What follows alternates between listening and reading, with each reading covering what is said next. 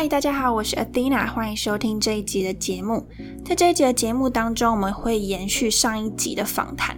如果你还没有听过上一集的访谈的话呢，欢迎先回到第四集去收听。接下来呢，再回到这一集听后半段的内容。在这一集的访谈里面，我们会接续去聊说，Judy 她身为就是一个原本应该是师资培育的学生，那后面在毕业前夕。决定放弃他已经努力三年的教师资格，在这样子的抉择下面，他的心路历程以及想法是什么？今天除了会谈到当初就是对于朱毅来说影响很深的一次对谈，对他的一个启发是什么之外，也会聊聊他现在怎么看待成功这件事情。欢迎听到最后，希望能够带给你一些新的想法。那我们节目开始。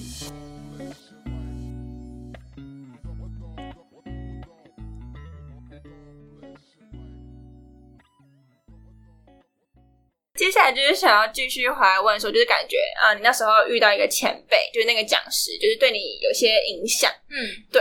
那啊，好奇说，当初那个讲者啊，在跟你对话的过程中，最令你震撼的一句话是什么？嗯，其实每一句话都超级震撼的。讲不完。对，那通电话讲完以后，我大概有很长一段时间是不想要跟人讲话，然后也没有办法去吸收任何东西，嗯，也没有办法去。用文字马上记录，就是一个吓到，然后就 就是有点放空的感觉。那种感觉很像是你去看了一部非常震撼的电影，然后你看完会有余悸嘛，余悸犹存，就会不想跟别人讲话，但是也没有办法马上表达自己的心情，此刻是怎样。嗯，对，那个维持蛮久的。嗯，那如果一定要说几句他的语录嘛，我可以分享几句，像是他就说：“你已经大四了。”你已经没有剩多少时间可以勇敢了。嗯，比起你现在就跨领域，如果到三十岁你才跨领域，你觉得容易吗？哇，这个身为大四人会很有感觉，真的是这样。而且他非常的耳提面命的跟我说。嗯，还有一个是，不管多少个十年后，你想成为的还是你自己，不是什么 role model。role model 是啥？就是典范。啊就比如说，你可能会把。比如说，很爱打篮球的人可能会把 Kobe Bryant 当做练习，当做篮球的典范。嗯，对。那可能走教育的人可能把刘安婷当做一个典范。可是，其实你想要成为的不真的是刘安婷，你还是你自己。你只是想要成为他的，应该说你只是想要向他学习一部分的优点。嗯，但是你还是你自己。所以，不管多少个十年之后，你也不会是那个 Roma。啊，懂。嗯，所以他这句话的用意是要。鼓励我忠于自己嘛，或者是说，呃，诚实面对自己到底想要什么。嗯嗯。还有一句就是，当我问他说：“哎，我觉得我从小到大是是不是我常常会想要做一些跟别人不一样的事情？就是可能别人叫我往东，可是我却想要看看西边有什么风景，是不是特别叛逆？我是不是很叛逆？大家都修教程，然后我在那边疑惑要不要修教程。”嗯，可是他就跟我说：“你不是叛逆啊，你只是正常人。”嗯，就让我觉得很 shock，就想说：“哎，对耶，就是正常人都会想要尝试看看不同的事情。”嗯，因为人生就是那么长，可能有七八十年吧，但是你不可能都一直都在做教育嘛，就是你还是会想要看看不同的领域在做什么，其实是很正常的。哦，所以，呃，你刚刚问我最震撼一句话，我觉得其实。与其说一句话，不如说这是一连串追问的过程，让我很震撼。他大概是先问我理想的工作有什么价值，再问有什么工作可以满足这个价值，嗯，一步一步逼我去理清，也让我终于从我自己的口中亲自的承认，对，其实我除了当老师，还有很多很多的选择。嗯，那他也有问我很实际的薪水问题，他那时候说问我希望。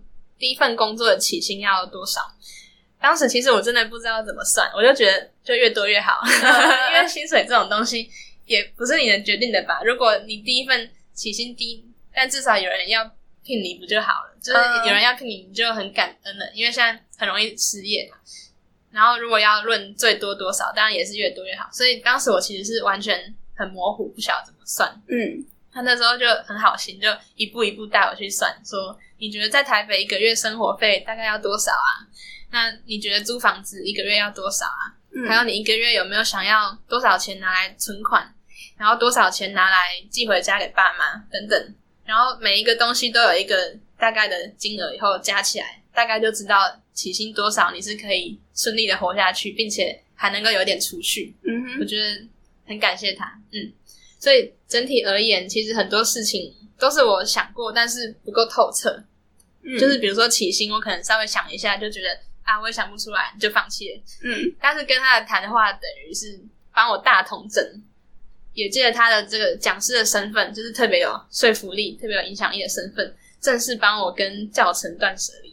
哦，哦，所以就是透过一连串的问题，其实去帮助你抽丝剥茧，更认识你最内在的想要是什么。嗯，对啊。那我刚听到一个蛮有趣，说就是你说你终于就是从你口中承认说，你除了老师之外有很多的选择。对对。那我觉得这句话蛮有意思。他的意思是，就是我的感觉是，所以其实你原本其实是能够，你已经觉得说，当老师之外有很多选择，只是你还没有去承认它嘛？对，因为其实，嗯，在我真的放弃修教程之前，其实我老早就知道人生有那么多种职涯，为什么一定要这么死守了这个教师证呢？嗯嗯，但是当时的挣扎就是说，觉得我好像应该要用。教师证当做我大学四年的一个交代。嗯，其实这个时候，呃，这件事是我之前跟系上的教授有聊过，觉得说我大学那么辛苦读了四年，我可以拿一张教师证当做对我的努力的交代。嗯嗯，所以我才会一直死守那个证。但其实心里也知道，明明路就很广。嗯，但是透过这个讲师的追问逼问，让我终于。我觉得有些话真的要从自己口里说出来，才会发现自己真的相信的。嗯，因为别人在说，你都是听。嗯，你可能觉得你已经认同，但是当你真的从口里讲出来的时候，那种认同的程度又是差很多的。哦，才是真的去接受这件事情。对，就代表我真的相信。对。哦，了解。那我刚刚也有听到一个，就是我觉得要就像你说的，要放弃一个你已经努力三四年的东西，其实是蛮舍不得的。嗯，对。然后我。今天在读一本书，刚好就有讲到这个。他在讲有一个东西叫做啊沉没成本谬误。对你，你有听过？有听过，有听过。嗯，它就有点像是我们对于我们已经付出可能很长一段时间，其实的东西，我们会舍不得放掉它。对。但是反而我们越这么做，我们接下来就是反而会去放弃掉我们未来的人生，可能有不一样的可能性。嗯，对，类似这种感觉。嗯，所以这样，所以我就也是蛮好奇，说就是因为对于这种要放弃。三年或三四年，你已经努力很久的事情，其实蛮不容易的。就是还很多人蛮容易掉入这个谬误。你觉得有什么样子的方法可以去，或者怎么样的啊转念啊，来帮助自己可以避免自己掉入这个谬误？其实你是想改变，但其实就是你能够勇敢的去踏出那一步，这样。好，我觉得这个真的是一个大灾问。其实我在大二修哲学概论的时候，我就在课堂上有听过沉没成本这个观念。然后我也一直把它放在心里，一直觉得我如果把教程一直修下去，但是我心里又没那么想修的话，其实是要付出很大的沉没成本。嗯嗯，应该可以这样子用。嗯，那我现在回头想，如果要给这样的人一些建议的话，第一个就是像我刚刚一样，就是反问自己说：你真的要跟这些人一样吗？你想要跟大家一样到什么时候呢？总不可能就。到最后连跟连较真都考上，跟朋友同一间学校吧。就是你最后还是要为自己的人生负责。有的时候其实只是害怕为自己负起责任，所以就选择跟大家走一样的路，看起来比较轻松。啊，对对对。然后我觉得也有很多人需要，就像就像我需要这个讲师一样，就是很多人，也许每个人都需要一个角色，不管是别人还是师长、朋友，甚至是自己。就是一直反问自己理想的工作是什么样的价值。那如果发现自己想要创造的影响力跟你现在所从事的事情，比如说你现在所修的课的关联性其实不太高的话，那也许你就没有理由说服自己，呃，继续抓紧那一个你现在在做而不不敢放弃的事。嗯。然后还有一个小方法是，你可以直接去想说。这张教师证能够拿来做什么？就是盖泡面嘛？没有啦，开玩笑。就是除了拿来去，除了较真以呃去体制内的老师去体制内的学校当老师，需要用到这张教师证之外，还有什么样的工作会很需要教师证？嗯，当初其实我有想说，诶，如果去当企业的讲师，是不是有教师证比较好？嗯，可是我后来也觉得，那顶多只是一个证明，说你有修过教育学程。但是我自己觉得，那种讲师还是比较看你的实际的经历吧。嗯，就是如果一个很有经历，但是没有教师证的人，跟一个有教师证但是经历这一两个的人比起来，我觉得我还是会雇佣第一个。嗯，我觉得实战经验可能更重要，对，可能更重要。嗯，所以大概就是这样吧。就是，哎，我漏讲什么吗？就是总之要多多反思，然后要及早的为自己的人生负责。嗯，那你自然就会想要珍惜青春，而而去选择自己真正想要的。哦，哇，说的好好啊！这个没有蕊过，我们都没有蕊过，好吧？对啊，对啊，对。好，那接下来呢，就是想要问说，你说你以前认为就是读好书就叫做成功，嗯，那我蛮好奇，就是现在你如果要用一到两句话来说的话，你会怎么定义成功？嗯，我觉得其实人对成功的定义是会一直变化的。像我国中的时候，觉得读好书就是成功了。那到了大学阶段，我觉得希望自己可以越活越勇敢。嗯，就是越活越勇敢，对我而言就是大学阶段的成功。嗯，虽然听起来很鸡汤啦，现在好像大家都讨厌心灵鸡汤，可是我觉得这也是最真实、最直指人心的。勇敢不是不感到害怕，而是就算你怕的要死，还是拼命去做。嗯，我很喜欢这句话。嗯，其实有的时候勇敢不一定是勇敢选择自己要的。更多的时候是勇敢选择放弃自己不要的，就像你刚刚问的那个沉没成本的问题，就是你要勇敢放弃自己觉得浪费时间的东西，比如说对我而言可能是教程，或是任何一个食之无味弃之可惜的东西，你要勇敢的去放弃自己不要的，而去呃，就算你不知道自己要什么，至少你可以放弃不要的，这样你总会离自己要的更近一点吧。嗯。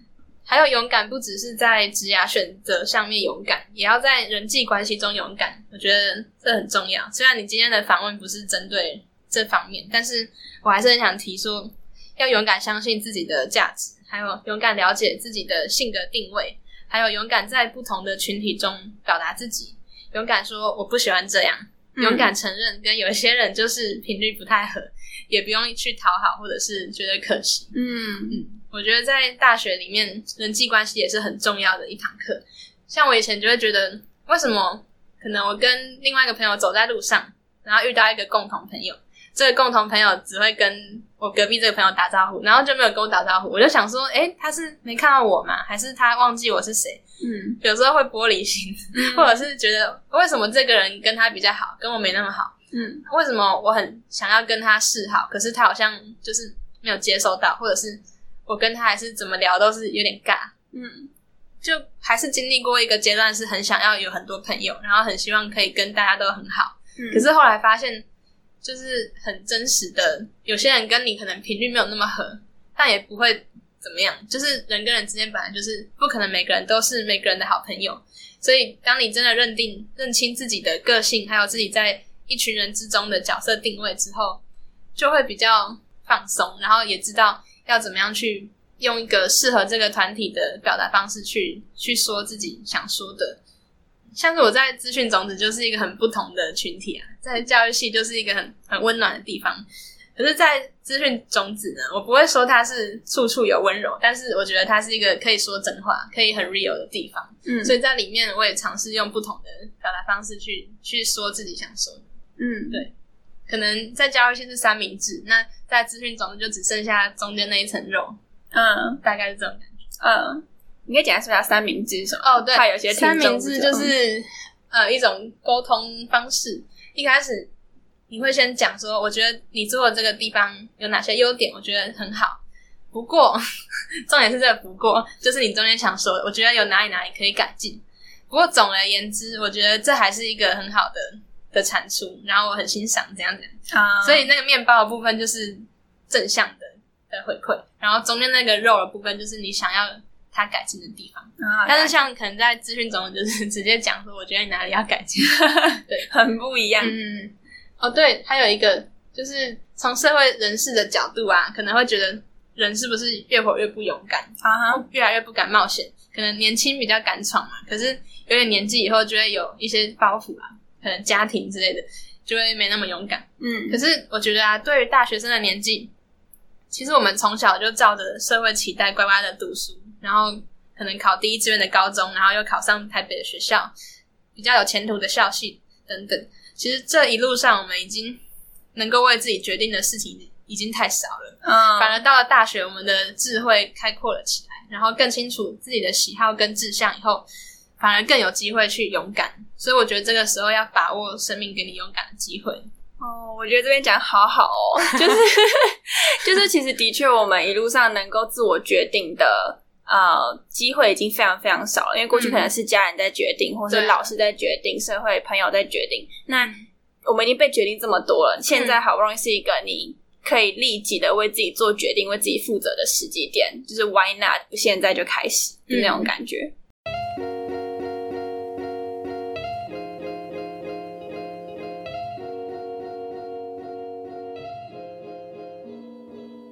嗨，又来到了 Athena 跟你小聊天的时间。如果呢你想要收看这一集节目的文字稿以及重点整理的话呢，欢迎到资讯栏的地方，那里我会放上文章的连结，你点进去呢就可以边看边收听。而且呢，点到文章里面也可以顺便帮我按 like，让我知道你喜欢这一集的内容。我的废话结束，请继续收听这一集的节目。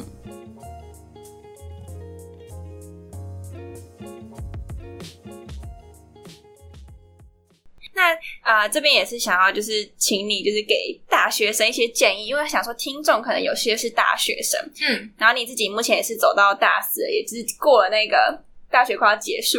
如果要给大学生一些建议，你会跟他们说些什么？嗯，我觉得可以从三个角度来切入，分别是观念建立、实际行动，还有心灵反思。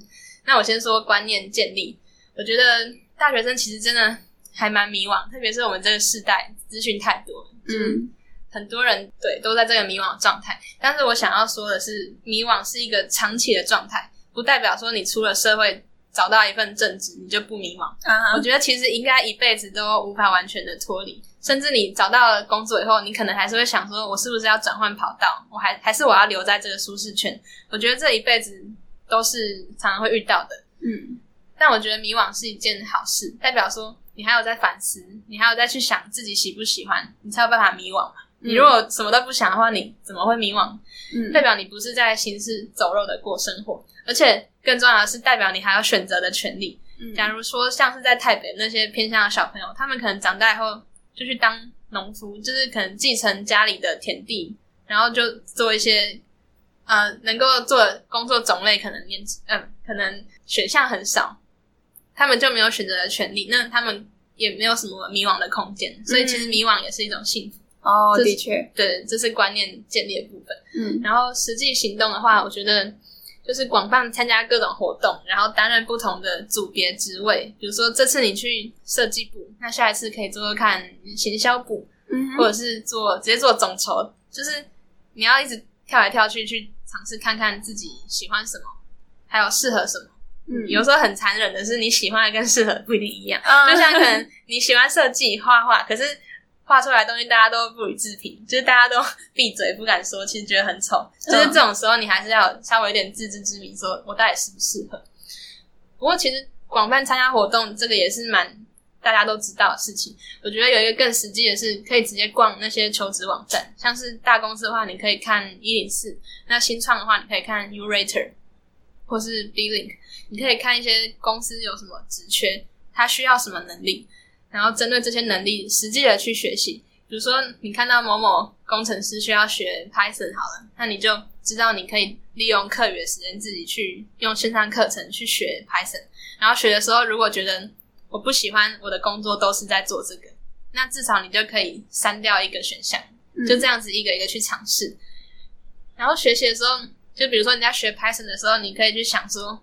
假如我以后的工作一直在做这个，你想要吗？就假如我一天到晚都是在都在写程式，你喜欢吗？还是你比较喜欢要经常与人互动的，比如说业务之类的？嗯，或者是你其实只是想要把 Python 当做业余的兴趣？嗯，这些都是可以好好想的。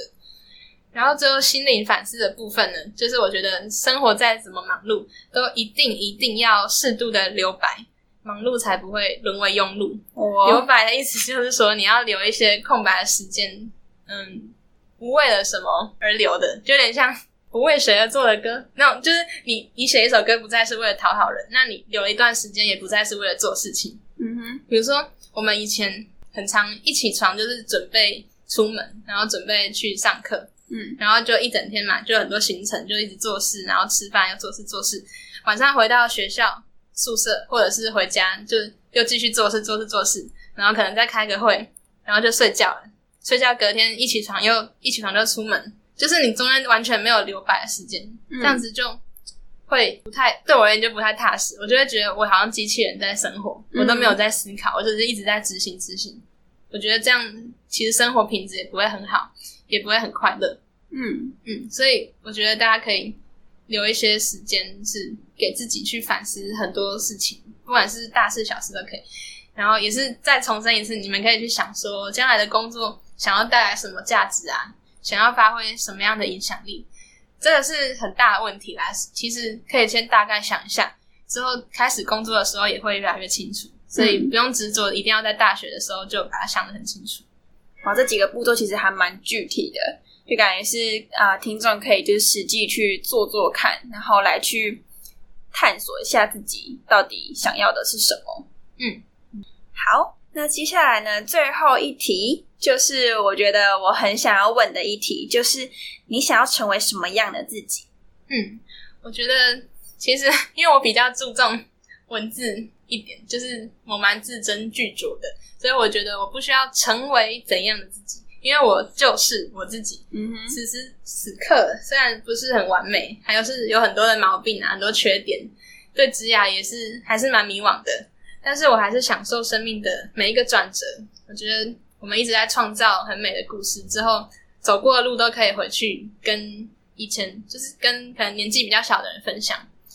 嗯，然后我永远都是对未来怀有期待。我我希望自己是。不管隔了多少年，我都还是对未来的自己有一个期待，然后对快乐也也要不假外求，就是不要去追求外界，不要当做不要把外界的快乐当做你快乐的的泉源，就是当做你依赖的的东西，而是你要能够自己去满足自自己对你的生活感到满足，嗯，就是你的快乐其实是不需要跟别人讨的。嗯，那如果你是要问说我对自己的期待的话，就是我期待自己有什么可以改进的地方。我觉得很真实的就是，我希望自己自律能力可以再更好一点。嗯，因为我还蛮容易，特别是早上很容易赖床，就是我很容易闹钟关掉以后就就躺回去，然后我觉得这样就没有达到我刚刚说的留白时间。就是我有时候会赖床，然后赖到我要出门前一刻我才起来。嗯，其实我自己也还在克服这个。我觉得我们有很多时候太遵遵从自己的的欲望，就是我想吃什么，我今天晚上就去吃；我想要买什么东西，我就去买；然后我想要去哪里，我就这个周末就去。就好像我们要什么，我们就要马上得到。但我觉得，嗯，有些时候我们可以稍微给自己一些一些纪律，或是一些限制。比如说，我不要太放纵饮食，可能我不要每次想到想吃什么，我就一定要满足。我觉得人有时候要去学习忍耐、克制。嗯，所以像起床，我不要每次都遵守自己的，就是遵照自己的欲望睡饱一点。我可能有些时候明明没有睡那么饱，但我还是要操练自己，要克服自己的欲望，然后起来，然后就发现，哎，我起来没有后悔，因为我有留白的时间可以去想事情，然后可以去沉淀自己。什么也不做，反而觉得今天的精神更好。嗯嗯，大概是这样。哦，所以就是会啊，你最后提到说，你觉得就是人要给自己一点纪律，就是就是怎么会让你觉得说人需要给予自己纪律，然后不能去很放纵的 follow 我们的欲望？因为我觉得 follow 欲望一定，因为我其实有点小悲观吧，觉得人性还是有一部分是是恶的，就是你一直 follow 欲望不一定是好事。就假设一直发的欲望一直吃，然后就变胖。像我们大学很多人 都比高中的时候胖很多。就是我觉得人人生还是需要一些纪律，你才能够有更好的生活品质。嗯，甚至是一些伦理道德之类的。我之前就有听到一句话，叫做说：“你越自律，你就越自由。”哦，对，就是有点像是你要先啊，能够反，就是有点像是你平常要先能够管好自己，然后呢，去呃按表操课啊，或者是说你该做的事情去把它做完，那不该做的事情不要做，然后久而久之，你累积下来的东西，它才能够帮助你达到另外一个。层次，然后那个层次可能你在那个层次里面，你就可以做比较多你想要可以做的事情。就比如说，你透过自律来去立即的、很快速的建立你的事业，那接下来你就相对比别人有更自由的空间跟时间，还有金钱，能够去做你喜欢做的事情。嗯，类似这样。我觉得又想到很那个概念，很像刚刚勇敢说，就是勇敢不是你去勇敢做你要，而是勇敢去拒绝你不想要的。那自由，我也有听过人说。自由不是你想做什么都能做，而是你不想做什么就有这个自由去不做。就我很喜欢这个，所以我觉得自律也是帮助我们去去跟你不想做的事 say no。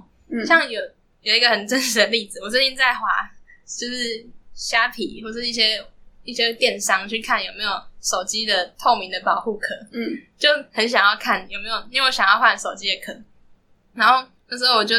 想要查有没有又能够抗指纹的，又不会变黄的，然后又不要太容易一摔就坏掉的，嗯，但是又不可以太贵的，就是我的标准太多，然后我就一直疯狂的划，疯狂的查。可是我心里其实知道，我这个时候可能还有期中考要读，嗯，但是这就是很明显的，我心里这样想，可是可能我的肉体的欲望就是哦，我不想读，我想要一直滑，想要滑到我找到为止，嗯，这种时候就是一个。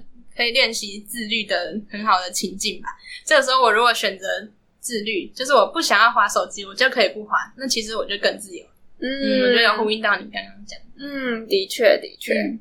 好，那最后呢，就是想问说，因为我知道你有在写作，一开始也是看到你的文章，然后才就是有这一次的访谈。嗯，那就想说，如果听众想要收看你的作品，可以在哪里找到你？嗯。就是主要在 Medium 吧，Medium 上我的名字就是 Judy 蔡，嗯，J U D Y T S A I，然后我也是资讯种子这个培训计划的 Medium 部落格的一个作者，会在我结业之前持续的 po 一些文，结业之前大概是就今年八月底之前，我可能会 po 一些文介绍学员的故事啊，就是其他学员的故事，或者是做专案的一些心得，然后。对，大概就是这样。大家可以看我那篇施培生的文章。嗯，没错。那啊，Judy 的 Medium 还有施培生那篇文章跟那个资讯种子的啊网站呢，就是我都会把链接放在资讯栏的地方，大家有兴趣的话就可以啊去点来看这样子。嗯嗯，好。那以上呢，我们的访谈就先到这边，谢谢，谢谢阿喜娜邀请我。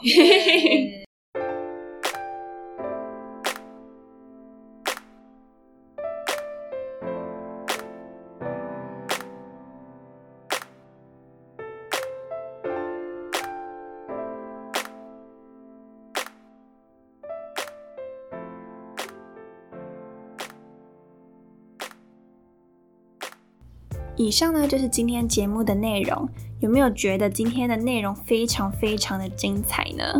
或者是有没有觉得要动很多的脑，就觉得啊好耗脑力啊？我自己刚访谈完的时候，我自己觉得非常的有感触。因为过程中就是 Judy 有讲到很多的话，其实让我觉得非常的有共鸣。那这边我就是想要简单的分享三个我自己最有共鸣的话。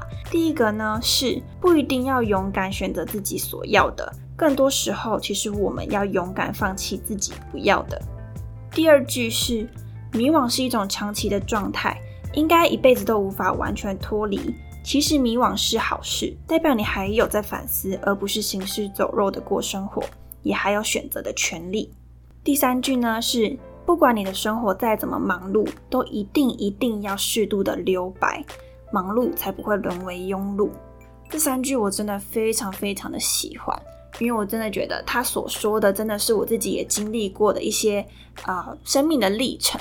那希望说，在透过这一次的访谈跟节目的分享，能够帮助你有一些想法。其实每个人在生命当中都有自己的一个坎跟曲折。那我觉得大家都不是孤单的，因为其实你所拥有的议题，别人同时也正在拥有，可能没有说出来而已。那啊，希望透过啊这个节目的内容。能够让你知道说，其实你并不孤单。然后啊，无论你现在遇到什么样的处境，其实你只要透过可能像刚刚说的自我反思的能力啊，或者是可能跟朋友聊聊，或是继续收听我们的节目，其实你会越来越有方向，而且也会重新整理出一条适合你的道路。好啦，那你最有感触的一句话是什么呢？欢迎留言分享，让我知道哦。除此之外呢，也欢迎帮我到 Podcast 或是 iTunes 上面打新评分，让我知道你喜欢这个节目，并且呢，帮我分享到你的现实动态，或者是分享给你的朋友，让他们有机会可以收听这一集的节目，让他知道他不是孤单的。那我们这集节目就到这里喽，我们下周见。